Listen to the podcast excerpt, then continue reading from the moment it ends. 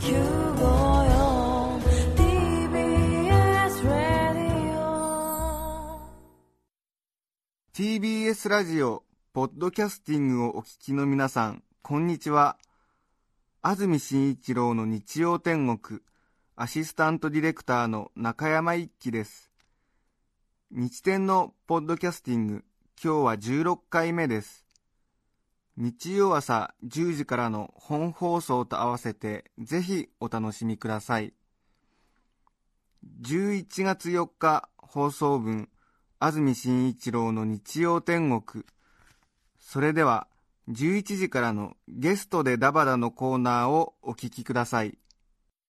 お待たせしましたそれでは本日のゲストをご紹介しますエジプト考古学の第一人者吉村作治先生ですおはようございますよろしくお願い。しますよろしくお願いしまよろしくお願いしますす。先生ずいぶん日焼けしてますね、そう、先週のね、ええ。水曜日にエジプトから白水帰って。きて、あ先週の水曜日に帰ってきたんですか、もうすごい暑かった。こんがりと。温暖化なんてもんじゃなくてね、ええ。もう酷暑化。あそうですか。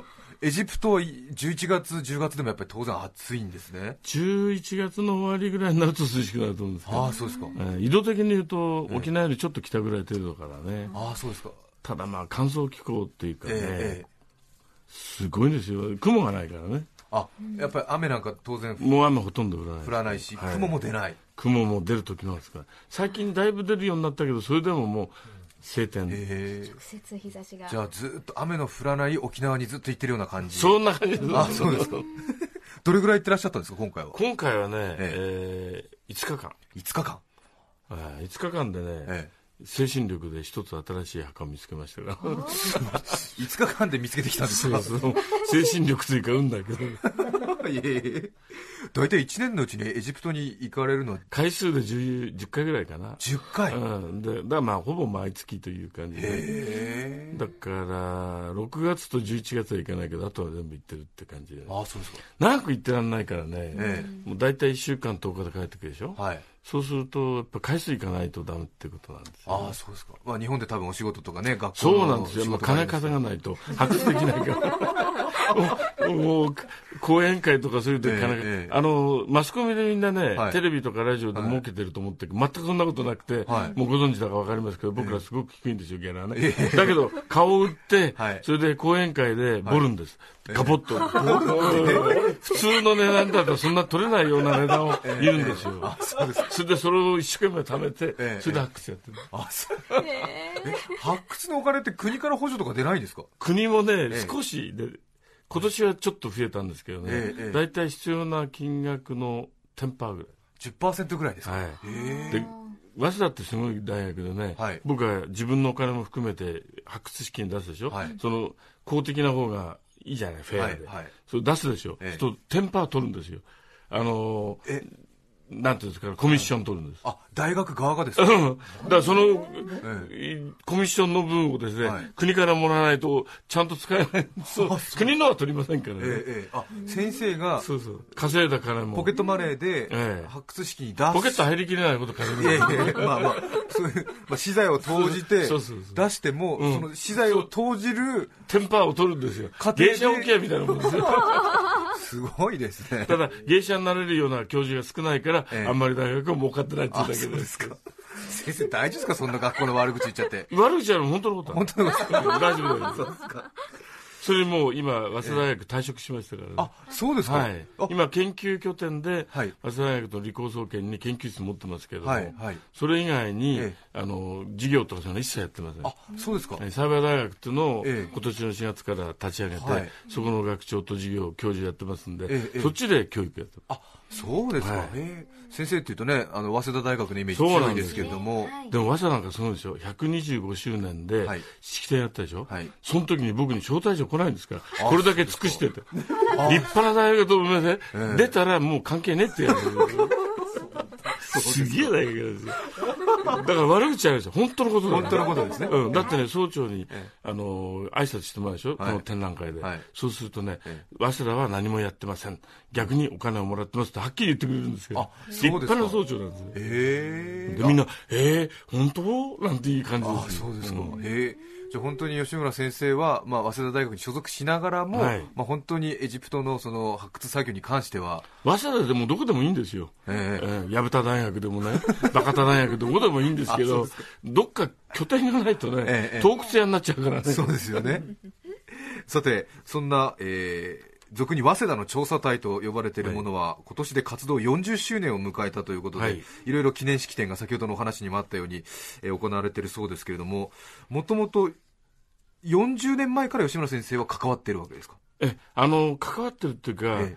あの僕が子供の時にね10歳の時読んだ本で、ええ。なんとか大学入ったらエジプトやろうって、え。でもやっといやろうって言った時にね、ええ。大学側であの学生部長の人がね、はい。バカ言うなと、はい。研究者は日本に一人もいない、はい。そういう誰もいないものをね、えやれるって思う方がお前はあの常識がないんだと。はいはい。言うんで一括されたんですよ、えだからそうだったら、えあのやる人つみ作っちまえばいいんだって。んで、いろんな先生に当たったんだけど、みんな人間越しなの、その時吉村先生は学生だったん学生、早稲田入って1年生の時。1年生一年生で、はい。18歳、19歳で？えー実はですね、3年浪人してますから、入った時 21歳。だ21歳ですか？あじゃあ、だまあ、もう、おおじさんなんだよね。こなれた1年生そうそう。それで、ええ。あの、先生を探して、はい。一番エジプトに近いシュメールをやってる先生、河村喜一先生っていうところにえ行ったんですよ。はい。そしてね、あの、研究室コンコンと叩いて、ええ。どうぞってから入ってった。なんだって言うから、あの、こうこうこうです。学生が教授と会うときには、アポを取れって言って、アポって意味がよくわかんなかった。すみません、どうやって取るんですか、そんなものを考えないなら、わざわざやめちまえって言われたんで、それで考えたら電話かけても繋がんないからね、はがきで速達ではい。出したんですよ。ええ。そしたらね、あの、返事が来たんですけど、はがきでね、なんか人に物を頼むときは往復はがきで書ける。もうよく勉強させてもらって、あ、すいませんっていうわけであっえてえ、したらはい、すごくエジプトに興味があってはい、じゃあ一緒に勉強しようって。それがなかなかちゃんとしたりするいい。先生ですね。で、実習ゼミを始めたんですよ。はい。そしたらね、早稲田ね、あの、学費値上げ反対闘争ってんで、はあはあ学生がええありがたいことに勝手にですね、ええあの、閉鎖しちゃった。のあバリケード作ってストライキ。それでみんな怒ってたけど、僕は、はい。ありがとうって言って、その間にエジプト行っちゃったんです。へえ。で、帰ってきてまだやってましたからね、これはもうちょっとええ。大学出たいから、ええ。あの、そういう、あの、やってる連中に、そろそろもうやめたらって言ったら、あ、そうですか。それはやめるきっかけがつかめないとかなんか言ってるわけ、ええ学生が。それはまあ全校大会やかなんかやってね、で、文学部の学生大会やって、そこであの投票して、ええ。あのバリケード解除ってんで、もうかバリケードしてるやつが夜嬉しそうな顔してね、ええそれでニコニコしてましたけどね、これでいよいよ学校ができる。あ1年ちょっとね、ええ。早稲田閉まってた。ああ、じゃあそういうちょっと学生運動の流れなんかもちょっと吉村先生のエジプト発掘の流れにはちょっと、本当に寄与してくださって、ええ。ありがたいんですよ。そうですか。あの頃ね、和紙をやってた人はね、ええほとんどダメになっちゃいましたから、ね。いやいやいやまあその人のね、あの、屍を乗り越えて、世界一のエジプト学を目指してるわけなんでありがたいんです。で、最初、あれですか、発起人はまあ、吉村先生が、はい。河村喜一先生って、クラスの仲間にはい。声かけて、ええ。最初は30人ぐらい集まったんだけど、全額的にやったらね、ええ。だけどどんどんみんなありがたいことにやめていくんですよ。まあそうでしょうね。で一緒にそのなんで人を集めたかっていうと、お金を集めるためにみんなでアルバイトして、そのアルバイトしたお金を一つのね、はい。エジプト基金というところのはい。通帳に入れてもらって、それでそれでやろうと。だから入れたのを返せとは言わないからみんな、ええ一生懸命やった分だけみんな入ってる、はい。だから5人で行ったんですけれども、実際には30人ぐらいのええ。皆さんのこのご講師があったわけです。サポートメンバーがいてえー返せなかったから僕。でも誰も言う返してくれって言わなかった、ええ。言いづらかったんでしょうね。そうですよね。高邁な理想で生きてる人間にね、ええ。そういうケチなこと言えないのよみんなねその弱みをつけ込んで一切返さなかった。あ、そうですか。でもあれですよね、お金だけ出した人たちは自分も行ってみたかっただろうし、ただ理由がくだらないでしょ大体、あの、はい。父親が定年になっちゃうんでとかね、はいはい。あの恋人がね行ったら、あの別れると言ったとかね、はいそれからアルバイトが途切れると学費が払えないとかね、そういう本当に些細なことでみんなやめてくる、離脱していくと。あへえだからね、カラッとみんなやめてくからね。あそうですか。ん、恋人と別れたくないなって、その後ね、僕が帰ってきたらもう別れてましたからね。どざまっちみちみろって感じ分かれてるんじゃないかという。そうですか。まあそんなこんなで、まあエジプトを発掘調査し始めるということですけども、それでその時はみんなで行って、はい。その5人で行ったんです、はい。先生と。ええ。で、帰ってきて、はい。これで、タンカーで行ったのね、運賃が大変だから。タンカーで行ったんですか？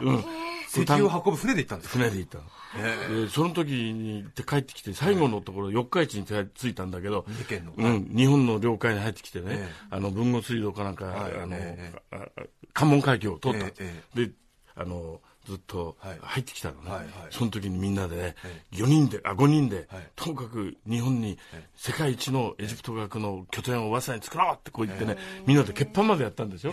切りはしなかったけどね、これやったんですよ。はいはい。それで帰ってきて1週間後に全部集まって、さあって僕が言ったらね、僕が学生隊長だから、悪い、吉村、俺、辞めるって。4人ざっと辞めちゃったんですよ。みんな就職しちゃった。一人アメリカ行っちゃったの。ああそうですかで、僕、唖然としたけど、ええ。怒るわけにいかないから、ありがとうって言ったんですよ。みんなきょとんとして、どうしてって、い。や、君たちみたいな優秀な人間を敵に回さなくて済むだけ、俺はありがたい。神様に感謝するって、負け惜しみですよ。そしたらみんな、ほっとした顔してね、あそうですか。ん結婚したり、結婚で辞めたり、やつがいましたからね。ああそうですか。はいそれでみんな就職しちゃったんですよ。じゃあせっかく集まった30人、ええその中から5人選抜していったけれども、結局だ残ったのから全部は僕だけだったの残ったのは、全部辞めちゃったの。すごいですねえーありがたいですよね。ありがたいそういう屍を乗り越えてきてね。やっぱり相当ちっちゃいじゃね、もう引けないよね、そうなるとそうですよね だって僕辞めるって誰に言ったらいいか分かんないもんね。そうですよね僕僕より上いないんだからさ。言い出しっぺですからねもう涙が出ますよ。エジプト行って、うんで発掘できると思ったんですよ。勝手にやっていいもんなんですかねダメなんです。あの、高校長っていうところの許,、ええ。許可がないとダメですね。エジプ。トの国にやっぱり許可取らなきゃダメなんですよ、ダメなんです。ええ。それで、一週間目アポ取ったけどダメで、で、た大使にお願いして、はい。大使館でアルバイトさせてくれれば、はい。えー This is the Japanese embassy、うん。えー I would like to なんてね、meet ええ you, the ええ Dr. Gamal Mukhtar, はい。The chairman of the、uh, agency of the、uh, antiquities なんて言えるじゃない。はい。ね、合わせてほしい、で、それでできると思ったらね、ダメだったの。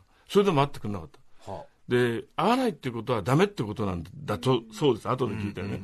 こっちはただ会わない、都合悪いっていうふうによく解釈してたから、はいはいなんとかしようと思って、ええあの、幼稚園朝掛けじゃないけど、その高校長のビルのね、入り口でじっと測ってんだけど、はい通らないんですよ。ええ。その人が。後で聞いたらね、え後ろ側からね、えエレベーターがあって、あそこで出入りしてたんで、そんなもん全然知らないから、そしてある時ね、あの、ルクソールっていうところに行く飛行機に隣にデビッチョなね、じじいが座ってたんですよ。はい。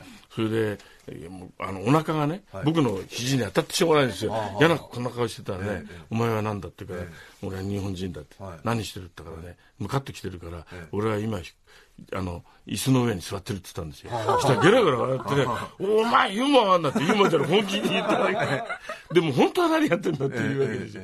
そしたらこうこうこうでこうやったけど、もうとんでもないね、親父がねはい、その、会ってくれないな許可くれないと。はい。これは忙しさをねええ、あの、理由にしてるなんてのはね、もう役人としては最低だってこう言ったわけワースト、ね、あの、役人だってこう言ったわけね。そしたら、誰だそいつは？って言うからえ、ドクターガマル・エッディン・モクタルだって言ったら、うん、It's me って言ったんですよ。いつみさんじゃないですよ。私だって言って。もうびっくりしちゃってね。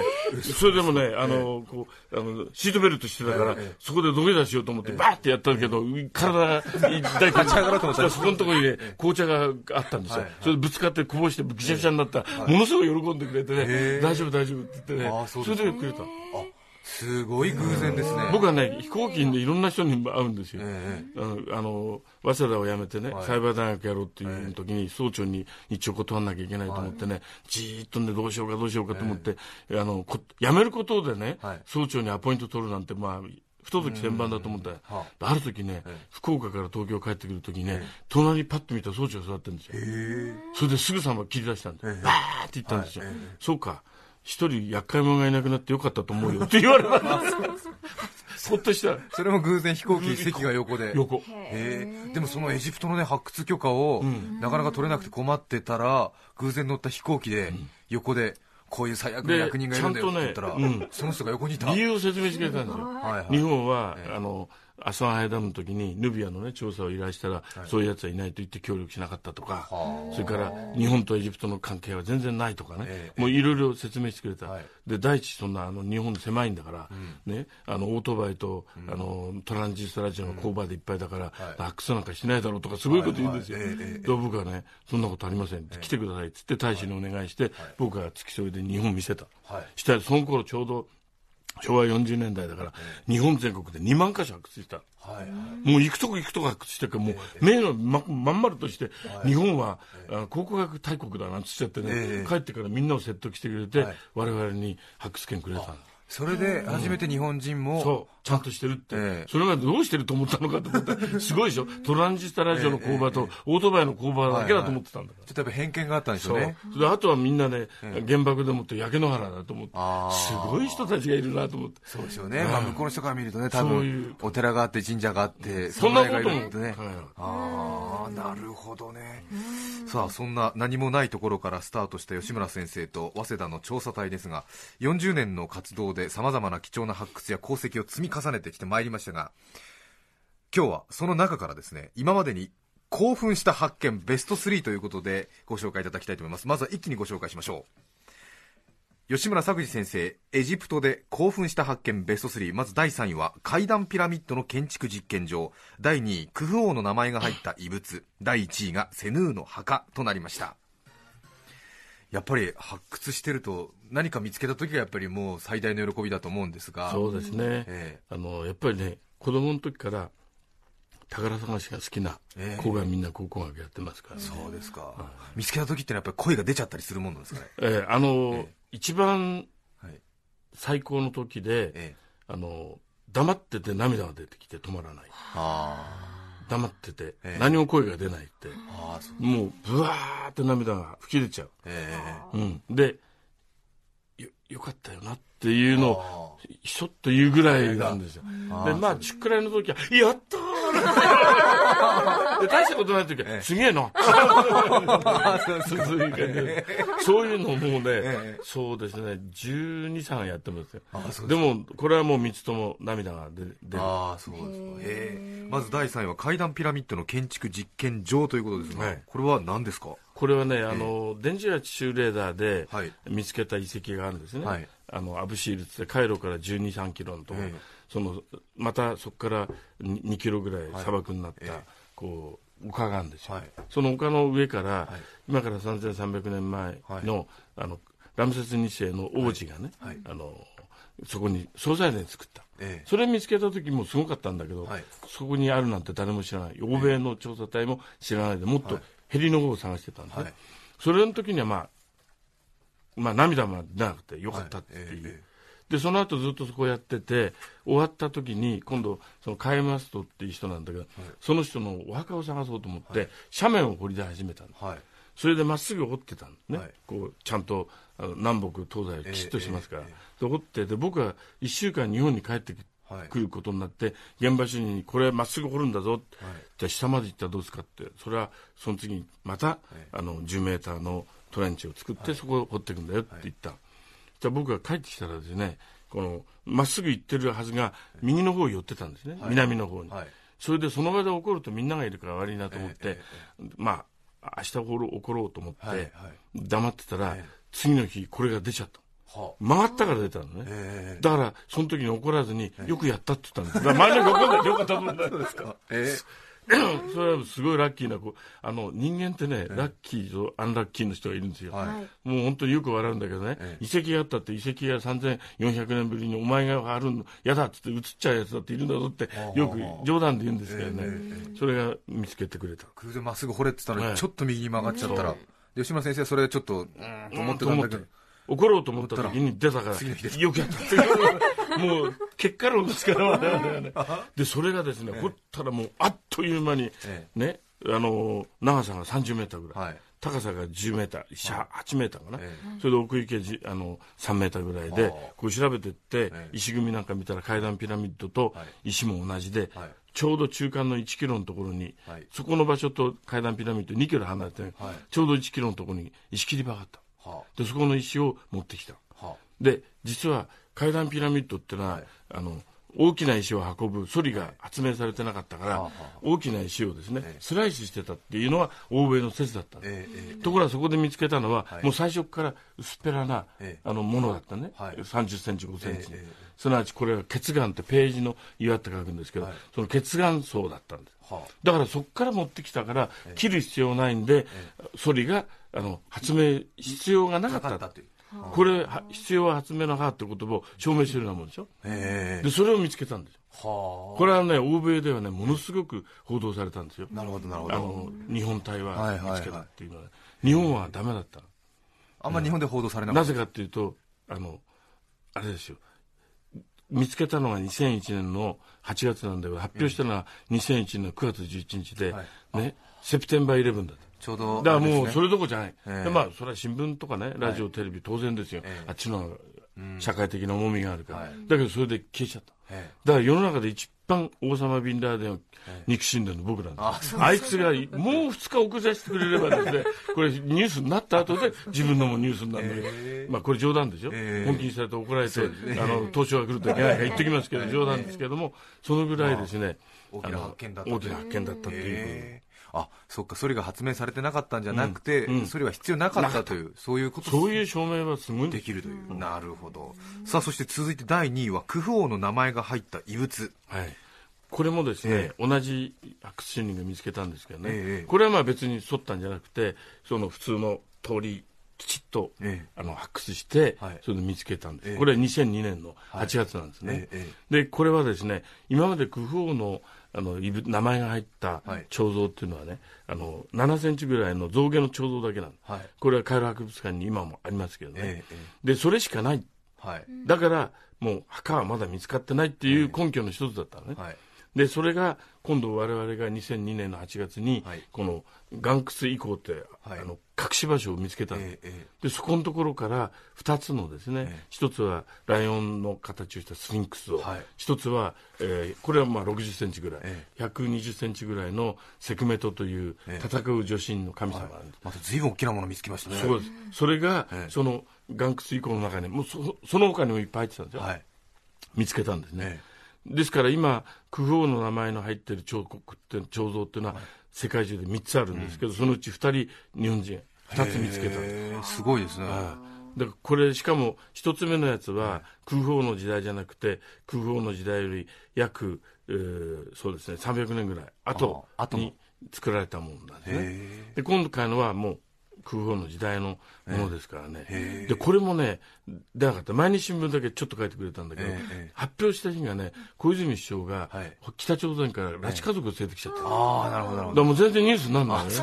なるほど。でこれ発表ってすごく大変だってことをこの2つで知ったんで。すそうですか。だからね、なかなかね、僕だから小泉さん嫌いな理由は、そうなんですけど、まあこれも冗談ですよ。これも冗談ですからね。小泉さん怒ん聞いてたら怒んないでね、冗談ですから。でも少し思ってます。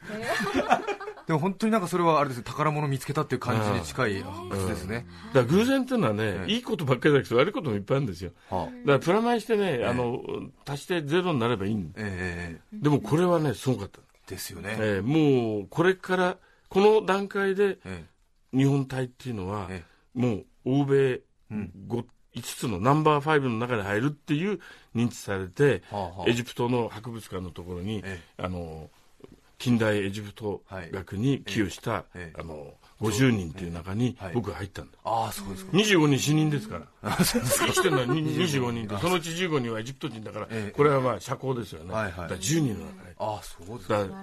一番ケツなのか一番上なのか分かんないですけど書いたの一番最後に書いてありましたけどね、え えそれは順番に若い年を取った順ですから。もう後の9人死ねば僕一番ですから、いやいやいやそうですけども。でも40年やってきて、ええ。まあ、ようやくというと失礼ですが、日本では、まあ、エジプトといえば吉村先生という印象ありますけども、はいまあ、失礼な話2002年8月のこの発掘によって、ようやく、まあ、エジプトあるいは全世界的にはエジプト考古学者そうですね。ああの世界のね、えエジプト学者っていうのはね、えー約3000人ぐらいいるんですけども。3000人もいるんですよえー3000人の人に聞いてください、はい。あの TBS で昔100人に聞きましたっていうのは、ええ。もう出たことあるんですけどね。僕3番目だったんですけど、ええ。今3000人全部知ってます。あそうですか、えー私と会いたいっていう人はもうたくさんいます。へだから会ったらねよく何言ってるか相手が分かんないから会わないことにして そして権威を保ってるんですけどね。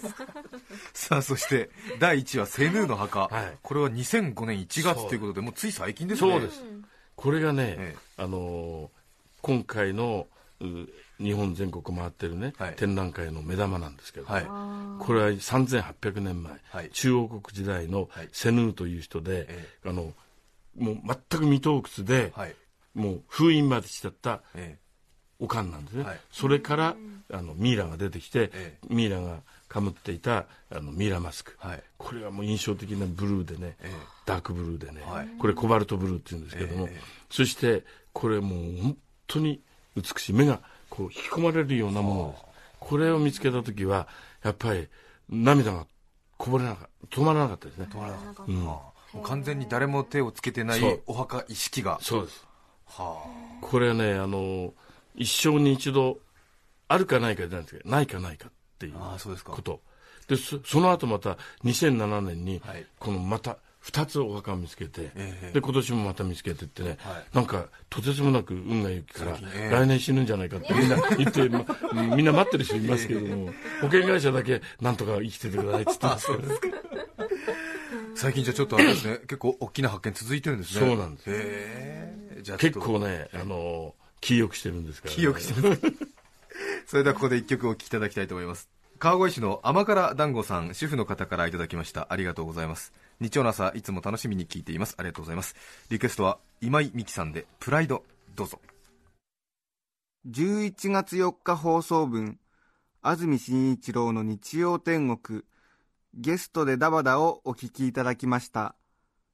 著作権の問題がありリクエスト曲は配信することができませんのでご了承ください。それでは続いてゲストでダバダ後半をお聞きください。川越市甘辛団子さんからのリクエスト今井美樹さんでプライドでした。さて今日はエジプト考古学者の吉村作治先生をゲストにお迎えしてエジプトの話をお伺いしています。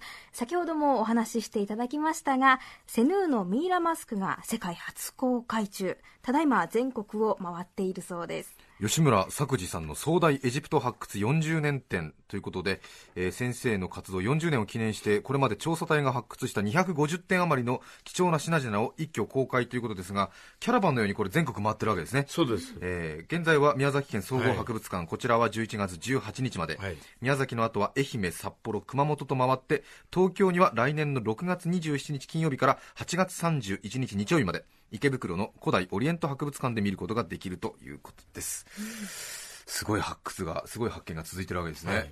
この後も続々と発見してるんですけども、ええ。これをまたね持ってこようと思うんだけども、はい。ともかくこれはあの私があの発見した遺物、はい。エジプトはですね、ええ。半分こう分配する権利持ってるんです発掘した人が、はいはい。ええええあのいい発掘隊が来るように、はい。で僕は35年前にはい。1回だけやったんですけども、えやっぱどう考えてもね、エジプトのものをねもらうっていうのは、たかが発掘費用だ、はい。持ったからって違うんじゃないかと思って、はい。その分配権を放棄したんですよ。あそうですか。これがねすごく向こうの信用でね、ええ。あいつらは物が目当てじゃないんだ、研究だって言ってくれたのが良かったんですよ、あそうですか、えエジプトでお墓を掘って見つかると一応権利を半分もらえる 半分もらえるんですよ。で、まあ、それを売るなりしてええ発掘資金に回したりするのかもしれないで大すけど。体が、まあ、お金を出してるとこアメリカにしてもね、はい。フランスにしてもええ。財団とか企業ですから、はい。ええそこはやっぱり持ってきてくれないと、自分のところで文化財団持ってるじゃないですか、はい。でそういうところで飾りたいわけね、ええだからすごく物に対して執着心があるね、ええ。でも分配委員会っていうのがあってね、はいこれもういるとねいたたまらないですよ、もう取りっこですから。もういいいやつ取って、こっちであれは取んないでくれとかね、うんそういうのすごくねせこくなるの精神が。遺産のあ分配みたいそうなのがある。そうそうあ分配委員会っていうのがあるんですか。あるんですよ。でテーブルの上ね、いいと思われるもの全部乗っけるんですよ、で一個ずつ取っていくんですよ。あそうですか。もう本当にね、これ長生きできないと思う。先生でも放棄したんですか？放棄した。ってことはじゃあ先生が発掘しても全部エジプトのそうです。所有権向こうでエジプトのはい。国有になるんですかね、だからその時につけた条件というかお願いは、はい。いねはい。見つけたものは一回だけまとめて日本の人たちに見せてほしいってどうしてっていうか日本の人はねテレビだとかはい。本やなんかで私がこんなもん見つけたってね言ってるけど本当かどうかっていうのは信用しないからっていうそういうふうに言ったんですよ。わかりやすいから。えそんなこと思ってないんですよ。そしたらそうか。日本人は割と疑い深いから あやっぱ島国だからってなんか変なところぶらっと来てそれで貸してくれたの。ああそうですか。でそれを、まあ、日本全国っていうか、まあ、11箇所でね。すごいですね、先生紳士ですねでもね。でもねイギリスのあの大英博なんか行ったらさ、ええ本当にこの国は泥棒って感じがするんですよ。そうですよね。泥棒帝国と名も前変えろみたいな感じなんですイギリスとかすごいですよね。ルーブル行ったってそうでしょ、ええ。もうどこ行ったってほとんど俺たちは泥棒したって自慢してるようなもんだもんね。外国の本当にそのね国の誇りとなるようなものとかガバッと持ってっちゃって、自分のとこの国の博物館に展示したって。返せよって話ですよね、そう思うでしょ、ええ。でみんなあの国際裁判所にはい。訴訟してるんですよ、あやっぱり。でも全然そのはそういう検事が、あのいわゆる先進国だから。息かかっちゃってるから、うんどうにもしようああそうですか、これね、え直すなんて大大それたこと僕できないから、ええ自分がはい。やらないっていうことがうん。一番いいじゃないですか、ああなるほどね。せめてできるのはそれぐらいでしょ、ええで口じゃ言うけどね、え例えばツタンカーメンの、ね、名前の入った、ね、指輪、王妃半形ナメンとセットであるの世界で我々だけなんですよ、はい。これちょっとポケット言って持ってくればよかったとかそういう思うの、ええ。人間だから。お金のためにね、うん。ええ。ぐっとそこでこらえるのは、ええ。これはえみんなのためのもの、そうですね。人類のものだって、はいはい。もう全く思ってないことを言うんですよ、何回も。そう。すると、そうな の、自分で自分を説得して、それで、よし、みんなに自慢しようって、はい。見つけたぞはい。みたいな、もう大変なんですよ、結構、考古学者って欲しいから、自分の欲と。え戦うんですよ。そうですか すごいですね。40年やってもその葛藤と戦そうそうそう、今でもそう今日は吉村佐口先生をお招きしました。ありがとうございました。どうもありがとうございました。安住紳一郎のポッドキャスト天国。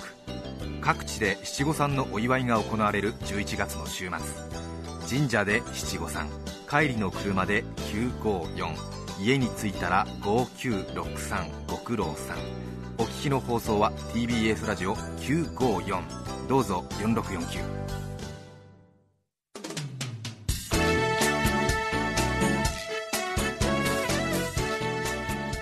さて来週11月11日の安住紳一郎の日曜天国。メッセージテーマは「アルバイトのつらい思い出」ゲストは海中先生で知られる藤田浩一郎さんをお迎えします。ぜひ皆さんメッセージをお送りください。それでは日曜10時 TBS ラジオ954でお会いしましょう。さようなら。安住紳一郎の「ポッドキャスト天国」これはあくまで試供品。皆まで語れぬポッドキャスト。ぜひ本放送を聞きなされ。TBS ラジオ954